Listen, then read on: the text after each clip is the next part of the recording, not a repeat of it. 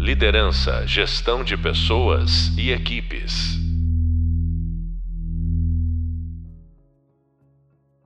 Olá, bem-vindos ao podcast da disciplina Seminários de Métodos Ágeis.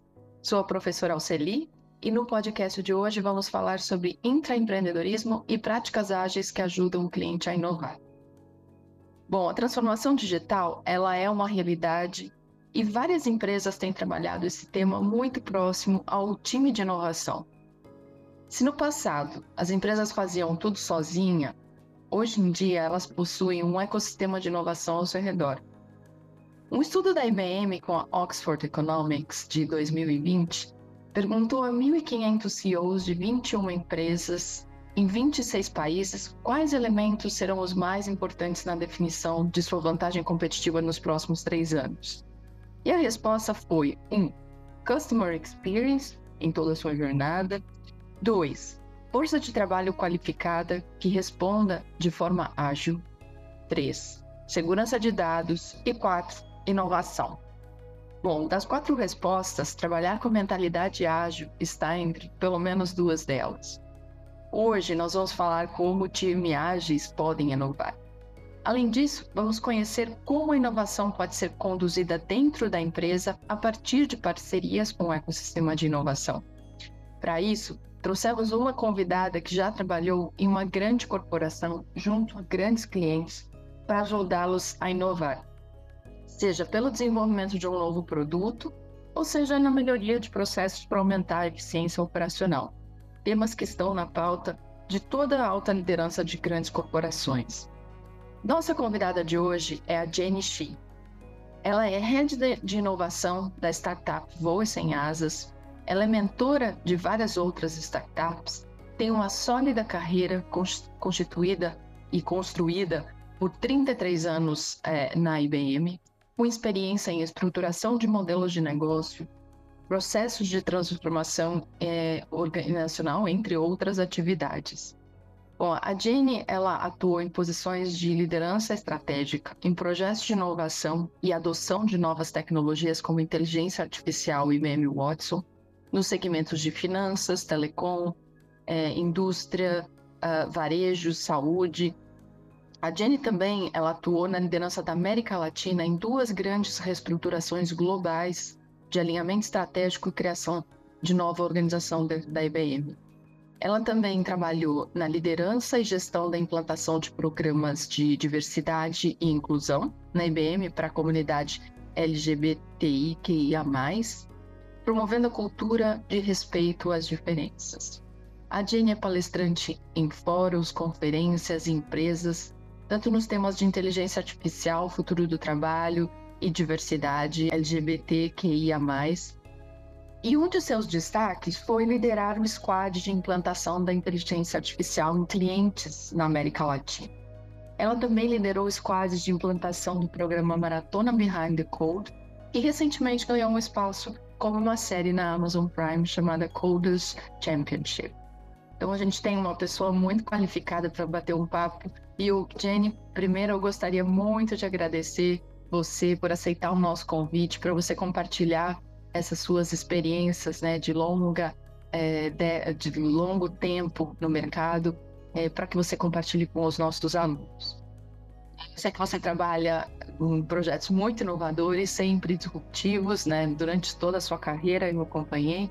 É, e nos últimos meses você ajudou a Voz Sem Asas a expandir a atuação da startup junto a grandes clientes, né? Junto a enterprises a minha primeira pergunta para você é o que, que os clientes esperam ah, ao pedir ajuda no processo de inovação? É, e comente também um pouquinho para a gente o que é intra empreendedorismo. Muito obrigada, Jenny. Oi, Alceli, tudo bem? E é um prazer aqui estar com vocês e poder compartilhar aí um pouco das minhas experiências nessa minha jornada toda, né? É, bom, primeiro, intraempreendedorismo, essa palavra grandona, né?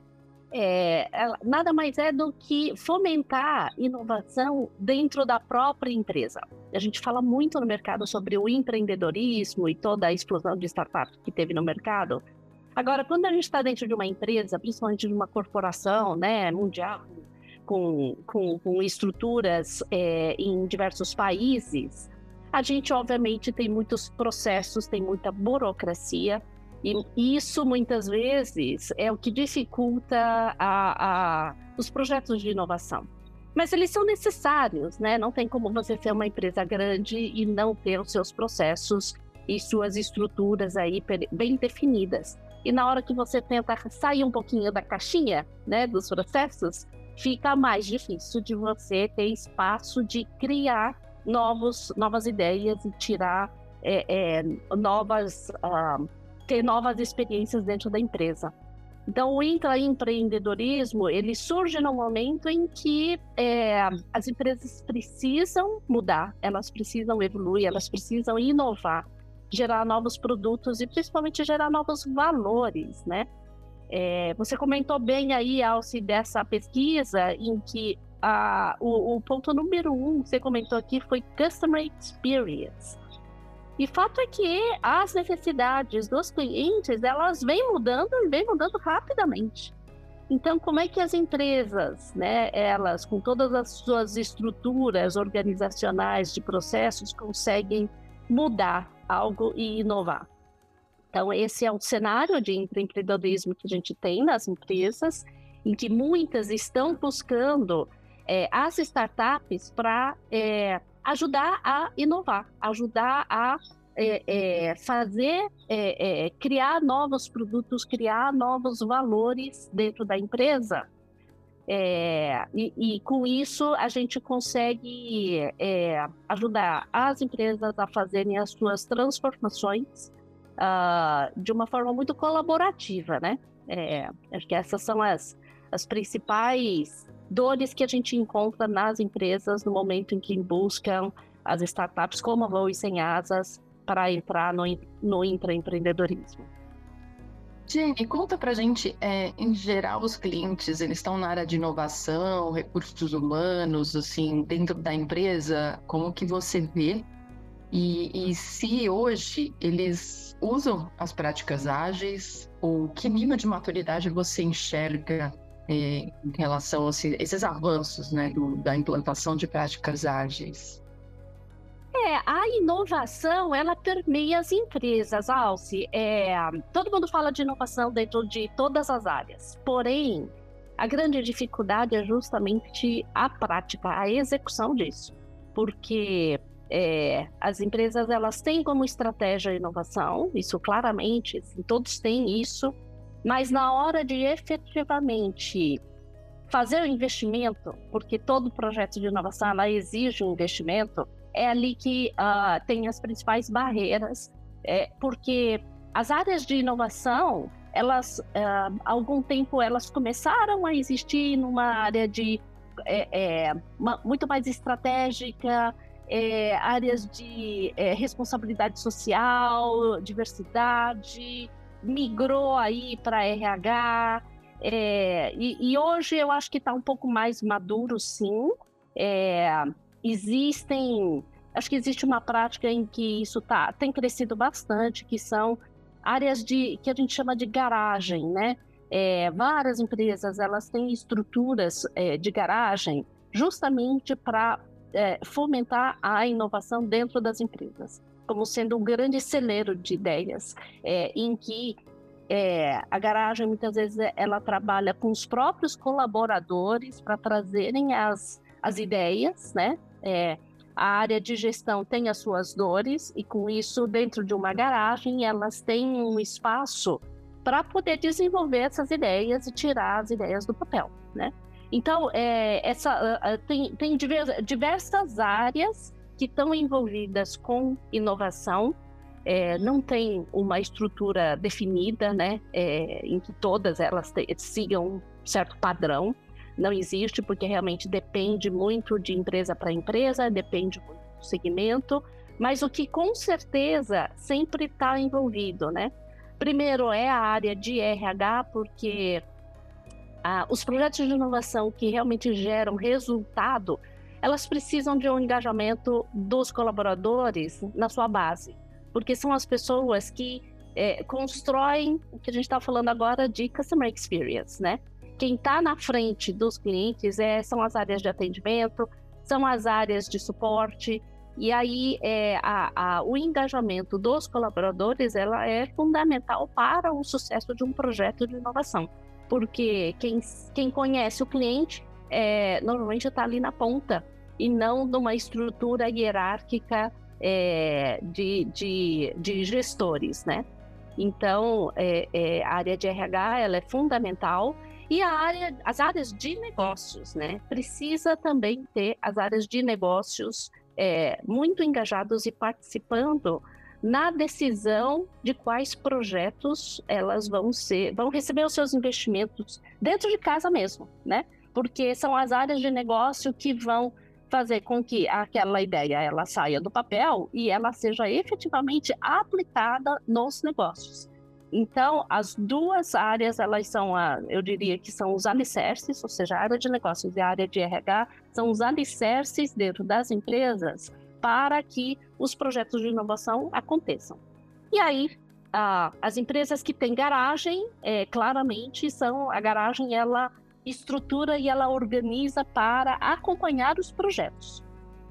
É, este é o modelo que eu mais vejo aí nos, nas empresas hoje esse modelo de garagem, Jenny, porque ele também traz para a gente esse conceito do, do errado lean, né? Da, da, startup que erra e acerta. E, e essa, esse modelo de garagem como laboratório, quando uh, você coloca, traz né, para dentro de um laboratório o problema real do negócio e você traz pessoas do, do ecossistema de é, empreendedorismo, ou mesmo dentro da empresa, né, no intraempreendedorismo, pessoas com ideias para resolver aquele problema de negócio. Sem aquele uhum. medo de errar, né? É, aquela, Exato. Aquele, e aí mudam a, a, como você vê né, a cultura sendo transformada a partir desse, dessa permissão de arriscar mais dentro da empresa, né? O que você enxerga? Sim, é, a gente está vivendo o mundo dos MVPs, né, Alci? Então, MVP, né, o Minimum Viable, uh, Viable Product. É, isso faz com que a gente permita é, testar antes de colocar em produção. É, eu confesso que eu venho de um mundo em que, para a gente colocar um produto na rua, é, levava no mínimo do, é, era um, um, ciclo de dois a três anos para criar um produto novo, ele ser testado exaustivamente, porque era uma época em que errar é, não era permitido, né? Então era uma, uma época em que o erro zero era a cultura.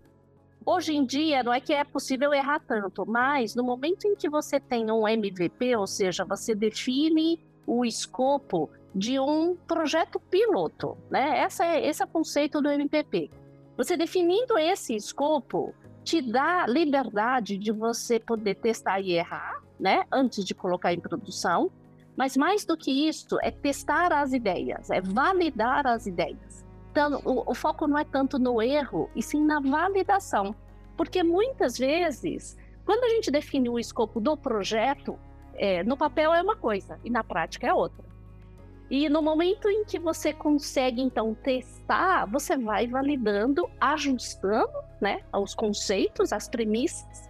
É, e à medida que você for testando e validando, você consegue sair com a, um produto final, ele já muito mais maduro do que a gente existia antes, né?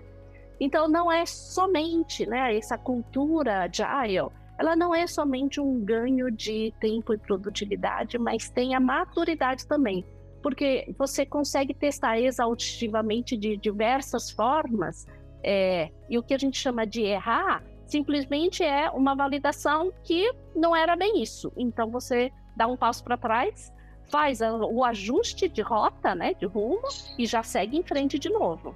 Então tudo isso faz com que é, uma gestão é, ágil, ela tenha essas grandes vantagens, né? Que a gente tem mais velocidade, a gente tem mais produtividade. Consequência disso é uma redução de custos, sim. Por outro lado, a gente já sai com um resultado final ele mais maduro, né? Num tempo é, reduzido. Então, eu acho que essas são as grandes vantagens de se ter é, é, os métodos é, ágeis sendo implementados nas empresas. Agora, existe o contraponto também, né? É, se é tão, tudo tão bom, por que, que a gente não implementa antes, né? E quando eu penso no modelo de gestão que a gente tinha tradicional, antes do mundo agile que a gente está, é, os modelos tradicionais, quando a gente tinha projetos, eles eram executados dentro de um departamento específico. E isso fazia com que aquele departamento tinha que ter todos os recursos necessários para executar um projeto. Ou seja, eu tinha que ter uma equipe formada com todos os skills necessários, eu precisava do tempo necessário e, e trabalhava de uma forma isolada dentro de um departamento para poder é, sair com o e, e executar o projeto, né? No mundo ágil, é, a gente cria esse conceito de squads, é, sendo que o que está por trás também, o principal das squads, você sai do modelo organizacional tradicional de departamento para executar um projeto. O foco das squads, elas realmente estão tão em cima das pessoas que com seus skills e, e experiências e em cima disso é que você traz, então, uma equipe multidisciplinar, uma equipe que faz parte de diversos departamentos e trabalha de uma forma é, de colaboração e cocriação. Esta mudança é, da forma de se trabalhar com uma, com uma squad, acho que é o grande desafio, porque isso exige uma mudança cultural da gestão. Os gestores precisam entender que aí a mudança é este, pessoa da minha equipe, ela vai trabalhar sim para outro departamento. Mas ela, é, não é que é outro departamento e eu estou cedendo o recurso, né? É o resultado da squad e do projeto, ela vai trazer benefícios para a empresa. Então, vai ter os resultados, muitas vezes indiretamente, mas a Squad vai trazer resultados também para seu departamento, mas é não só para o meu departamento, e sim também para, meus para, o meu departamento. Então, eu acredito que o grande desafio é, ela está na cultura dos gestores e essa mudança de forma de trabalhar é, com os recursos, né? É, para que o resultado possa sair depois do MVP. Porque senão, a gente, e também já vi várias situações da em que é, tudo isso, sim, é estratégico, é importante, vamos executar, e na prática, essa mudança cultural, ela não está no mesmo, não está alinhada. Isso faz com que é, os resultados, elas não tragam o que é esperado. Por isso que eu falei que RH é fundamental, é, porque a cultura é, organizacional precisa ser trabalhada em conjunto. É interessante o que você traz, é, porque uma das, das, minhas dos meus questionamentos era qual, qual seria o obstáculo, né? E você colocou um dos obstáculos é a, a mentalidade mesmo ágil, né? A mentalidade, essa mudança cultural, ela passa pela transformação da mentalidade. Por isso que RH é, embora não seja mais o único departamento na empresa a, a colaborar com essa mudança organizacional, né, da, da, mentalidade, mas ele é um dos propulsores, digamos assim, dentro da empresa para que se mude, né? Ele é o principal sponsor. E isso é interessante, né? E, e, você, né, teve tanto em RH já na sua carreira, então você conhece bem os dois lados, na área de negócio, a área de RH, inovação, startup. E, e, e, como que você viu ali na sua carreira, durante o seu, as, suas, né, as suas inovações, especialmente nas grandes empresas, como que elas enxergam é, a adoção dessas práticas, né? Você acha que é, é tranquilo, não é? Porque os líderes, eles são de uma época que não tínhamos, né? O, as, os métodos ágeis, a, a, essa mentalidade ágil mas é, nova, a nova geração já vem com um, uma mentalidade diferente e até de melhor aceitação, né? Como que você enxerga essa, essa, essas duas gerações trabalhando em conjunto é, e, e, usando uh, práticas que as startups estão usando, né? Existe esse movimento das grandes empresas é, usarem isso? Como que você enxerga? Sim, é, Alci, é, é, esse é o grande desafio realmente, porque é, uma mudança cultural ela, ela, ela tem o seu tempo, né? É, para que ela possa ser realmente transformada. Não é simplesmente ah, um statement é, é, né, que, que, que vai fazer a mudança. Ela realmente ela tem, tem um tempo para que ela possa acontecer de fato, né? É, eu acredito que a mudança ela está acontecendo, mas ela também está acontecendo por uma onda que é, impactou a todos aí, que justamente foi a pandemia, que a transformação digital ela já era uma realidade, é, já era um movimento, mas com a pandemia ela foi extremamente acelerada, né? E não só isso, é, ela, ela também expandiu muito, né? A pandemia fez com que a, o mundo digital entrasse na casa do mundo inteiro é, da noite para o dia. Isso fez com que as empresas tivessem que realmente se transformar, se virar nos 30 aí para conseguir é, manter os seus negócios e suas operações, né? Então, é, a pandemia para mim ela foi realmente um fator de muito impacto na mudança da liderança, porque o que a gente tinha em estruturas mais, acho que em segmentos que tinham empresas mais tradicionais, é, ainda tinha muito o conceito de que ah, é, essa, essa equipe ela era muito hierárquica, né? Então a equipe ela era do meu departamento e trabalha para mim, é, sendo que é, é, a, a gente de repente teve que mudar radicalmente. Isso fez com que estas grandes é, verdades elas fossem chacoalhadas, né? Então eu vejo claramente uma mudança na liderança desde que a gente teve a pandemia, porque todos no momento que tiveram que trabalhar em home office, para quem pôde também, né? Em outros casos a gente não teve home office, mas teve todo um rodízio, né, de, de é, pessoas trabalhando na empresa. É, então isso fez com que a, a, mudança na liderança ela aconteceu, né? É, de uma forma ou de outra, Teve gente que, que mudou rapidamente e já se engajou. E teve gente que ainda está saudoso e acho que tenta ainda voltar um pouco, né? É, mas é, esse movimento ele não tem volta, né? E, e está acontecendo. Dependendo do, da empresa, ela está mais acelerada ou menos, mas a mudança ela está acontecendo sim. É, e o outro fator que também é, faz com que essa mudança ela aconteça na liderança é a escassez de recursos, né? Então, também com essa aceleração do mundo digital, é, claramente, e a gente ouve muito, a gente fala muito sobre isso, né? Falta skill no mercado que conheça como implementar de fato né, esses projetos, como tirar do papel e fazer com que é, esses projetos eles rodem na produção. E esse é, conhecimento, essa experiência, está faltando recurso no mercado. A gente hoje é, tem muita, muita gente em processo de formação, tem muita gente que não se atualizou, então tem um gap enorme. Aí não tem jeito, né? dentro de uma empresa, é, tem algumas moscas brancas, né? Que dentro de um modelo é, de squad, você consegue de fato ter essa gestão de skill e otimizar esses recursos é, que têm conhecimento, que têm experiência e atuar em diversos projetos, é, porque no modelo de squad você consegue ter, otimizar é, a participação das pessoas de acordo com o seu skill e suas experiências e não somente pela, pelo departamento em que ela está respondendo, né?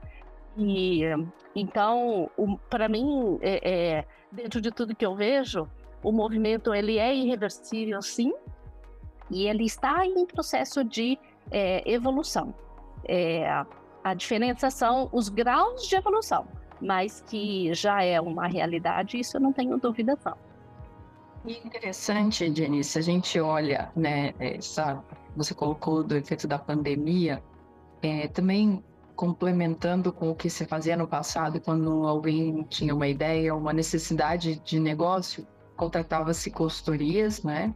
E essas consultorias transformavam, faziam as melhorias de processo.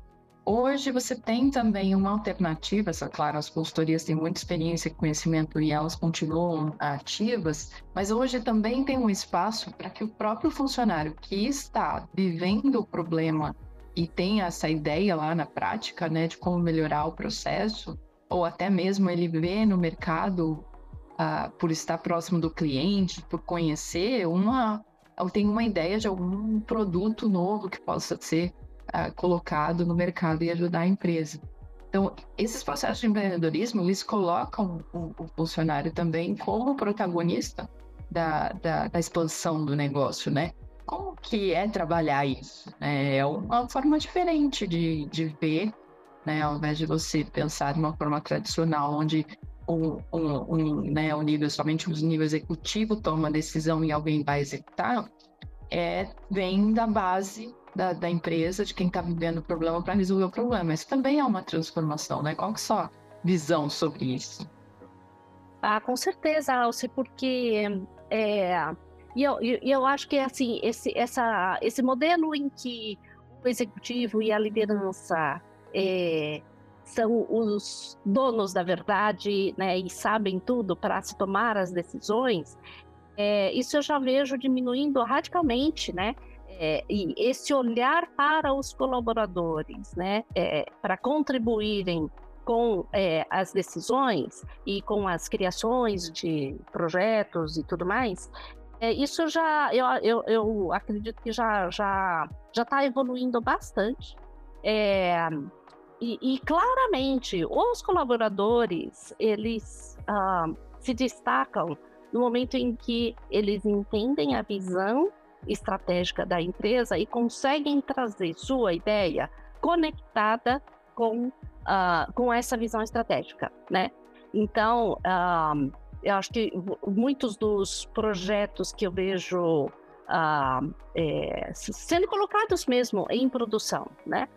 Eles têm esse viés, né? Que, ah, putz, eu tive uma ideia é, aqui dentro do meu departamento, dentro das minhas atividades do dia a dia, e a gente poderia melhorar é, a experiência do cliente desta forma. É, a forma como este colaborador é, coloca a, a sua ideia para fora é, e como explora isso dentro da empresa, é, é, fundamental para que este colaborador tenha mais visibilidade que possa fazer com que esse projeto realmente seja um dos eleitos aí para receber um investimento de implementação, né? E isso faz, obviamente, que esses colaboradores se desenvolvam rapidamente é, no, na construção de modelos de negócios, na, na monetização, na, em entender melhor como funciona a gestão, o modelo de gestão, porque passa por um processo todo de aprovações. Então, existe o pitch, né, que tem que ser trabalhado. Então, existe um desenvolvimento muito grande nos soft skills dos colaboradores que ele é fundamental para que esses colaboradores possam ter a sua visibilidade, né, e crescimento da sua carreira e como consequência os seus projetos serem os seus projetos aí sendo implementados, né? É, e do ponto de vista de liderança, é, eu já vejo que assim a dor ela é tão grande pela falta de skills que é, é é, é, já não é mais, é, já não existe muita resistência para que as ideias venham dos seus colaboradores, porque os gestores é, é, já estão muito mais abertos do que estavam antes, e isso faz também com que é, os projetos ganhem, né, os colaboradores ganhem e a empresa ganhe, né? Então, é por isso que o, o, esta evolução ela já está acontecendo. Agora, existe justamente, é, que é onde a VOE atua hoje, né?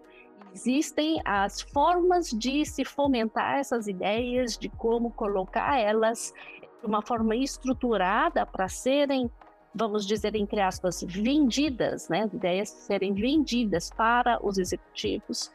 Isso é uma intervenção de uma consultoria externa ela tem, uh, ela tem um valor uh, uh, que, que ajuda muito, porque é, a Voe, quando ela entra dentro de uma empresa, a gente traz um, uma visão externa, uma visão de mercado, uma visão de startup, que ajuda muito a fomentar, a acelerar é, esse processo de desenvolvimento do colaborador, né? De trabalhar o colaborador para que ele possa e ela possam é, é, é, é, se posicionar perante a sua linha executiva, que seria similar a uma startup fazer o seu pitch numa rodada de investimento. Então, a gente traz essa cultura e esse conhecimento, essa experiência de startup dentro da empresa, e com isso a gente consegue fomentar cada vez mais ideias dos colaboradores para que elas possam, então, ser, serem colocadas para seus executivos. Bem interessante, Jenny, essa visão da, de você trazer um pouco a visão externa é, para conduzir um processo interno, né? E, e, nesse momento, quando você fala do, da, da dificuldade né, de skills, de falta de habilidades, é fazer essa combinação, né, do, do, do olhar externo, de trazer dentro desse processo, você acaba desenvolvendo habilidades internas, né? Na hora você também comentou mais cedo que os próprios colaboradores têm que colaborar entre em, é, departamentos. Né? Não é um único departamento, não são mais de formas isoladas. O trabalho não é isolado, mas o trabalho é em conjunto, né? Não é uma cooperação onde você soma, mas é uma colaboração onde tem que escutar o que o outro, a opinião do outro, é, negociar. É, e isso faz com que o próprio funcionário se envolva, né? Você acelera e é toda a empresa ganha, porque ela vai colocar no mercado também algo uh, que faça mais sentido o conhecimento né, daquele uh, funcionário, mas também, ao mesmo tempo, desenvolvendo o funcionário para que ele que, que retenha esse dentro da empresa. Vocês, você vê quanto tempo demora esse processo em geral, no momento que você fala com uma empresa, no momento que você consegue implantar um programa e quanto tempo esse programa lá consegue ir para o mercado. Você tem essa, essa ideia?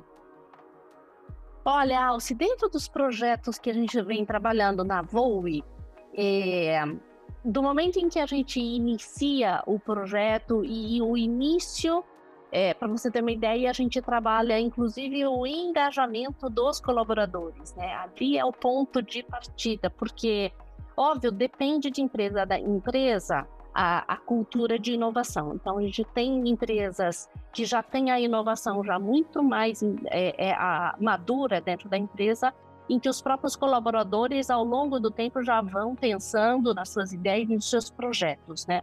E outras ainda não, estão no início, começaram agora, então precisa trabalhar o engajamento dos seus colaboradores para que eles comecem a pensar nas suas novas ideias, né? Mas por isso que é assim, quando a gente realmente inicia o nosso projeto é, com os colaboradores já de mentorias e desenvolvimento das suas ideias, em três meses a gente consegue já sair com um projeto estruturado, né? Do ponto de vista de ter o canvas, é, o business case e trabalhar o pitch.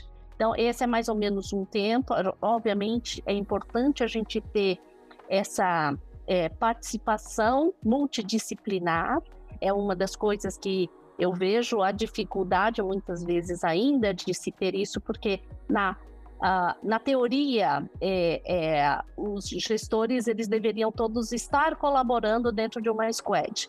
Mas é, na prática a gente vê que às vezes ainda existem é, é, algumas dificuldades, mas a gente precisa fazer algumas intervenções para que a coisa ela caminhe de fato, né? Ótimo. Então, é, em, em, três, em três meses, o projeto ele já sai do papel e está estruturado para aí seguir o processo da própria empresa e aí cada empresa tem a sua forma aí de aprovar os projetos, né? Ótimo, Jenny. E você teria uma dica para quem trabalha numa grande corporação é, que queira é, estar nesse tipo de projeto? Olha, a dica que eu deixo, Alce, é, é ousar, né? É, eu acho que é importante entender este cenário dos desafios que as empresas têm. E na hora que a gente entende isso, é ousar, sem medo de ser feliz, sem medo de errar, e ousar colocar a sua ideia é, é, para fora e compartilhar, porque muito provavelmente é, cada um dos colaboradores ali, elas vão ter visões é, muito específicas que podem ajudar muito a empresa. Então, é, a, a ousadia eu deixaria como a principal dica para que as pessoas que querem entrar na inovação e querem é, trazer novas realidades, que elas possam é, é, tirar isso da sua ideia, do seu papel e contribuir com a empresa como um todo. E essa ousadia, Jenny, seria em todos os níveis da empresa, nos funcionários, nos, nos gestores, na liderança? Como que você vê? Ah, eu vejo principalmente nos colaboradores, né? Porque muitas vezes a gente vem de um histórico ainda muito longo de organizações hierárquicas, né? Então eu acho que o grau de ousadia nos colaboradores é, ela é maior. Mas para os gestores também, porque muitas vezes os gestores eles estão tão afogados né, nas suas métricas, né, sejam as métricas operacionais, os seus KPIs, tudo para entregar, e muitas vezes eles têm que também é, ousar é, dar espaço para os novos, né? Para os novos, não só de idade, tá? Os novos é, são as novas ideias, as pessoas que pensam diferente. Então tem que ousar a alta liderança, ousar enfrentar, encarar a alta liderança para abrir o espaço. Então eu deixo sim essa essa mesma dica para todos os níveis. Sensacional, Jenny. É, bom, você com tanta é, experiência, é, vivendo o dia a dia das grandes corporações, né, sentindo as dores das grandes corporações, e agora também trabalhando nessa transformação e, e, ajudando as grandes corporações a partir desse, dessa, levando essa mentalidade ágil, né, dessa ousadia incrível, é bem sua cara, Jenny, essa ousadia, vamos né, hackear a, a organização. Eu agradeço muito, Jenny, a sua participação, seus ótimos comentários, dicas. É, você com essa experiência enorme vai, vai poder ajudar muito os nossos alunos é, que estão nessa jornada de aprender as práticas, de poder é, escutar o que os outros estão fazendo e realmente colocando a mão na massa no seu dia a dia, fazendo essa a, a, a união entre a, o conteúdo, o conceito e a prática, né? Todo, todo conteúdo, ele, toda prática, ele tem um conceito por trás, para que não seja só tentativa e erro, mas que a gente já aprenda com os outros. Então, muito obrigada, Jenny. É, agradeço muito a sua participação. Obrigada, Alceli. Foi um prazer aqui estar com vocês. Obrigada, Jenny. Bom, você acabou de, de, ouvir o podcast sobre práticas ágeis para criar valor ao seu cliente com a professora Alceli e a convidada Jenny Shi. Até agora, ouvimos exemplos de como trabalhar a experiência do cliente, como inovar, pondo em prática os conceitos ágeis eu te convido a acessar novamente o nosso hub visual e o nosso hub de leitura, para você relembrar os conceitos, mas eu reforço que a prática é a melhor forma de consolidar o conhecimento. Então, escolha um tema, pratique, não esqueça de buscar o feedback. Bom, no próximo podcast você vai, você vai ouvir falar sobre gerenciamento de prática de equipes ágeis e não perca, teremos uma convidada muito com muita experiência no tema. Até a próxima e bons estudos!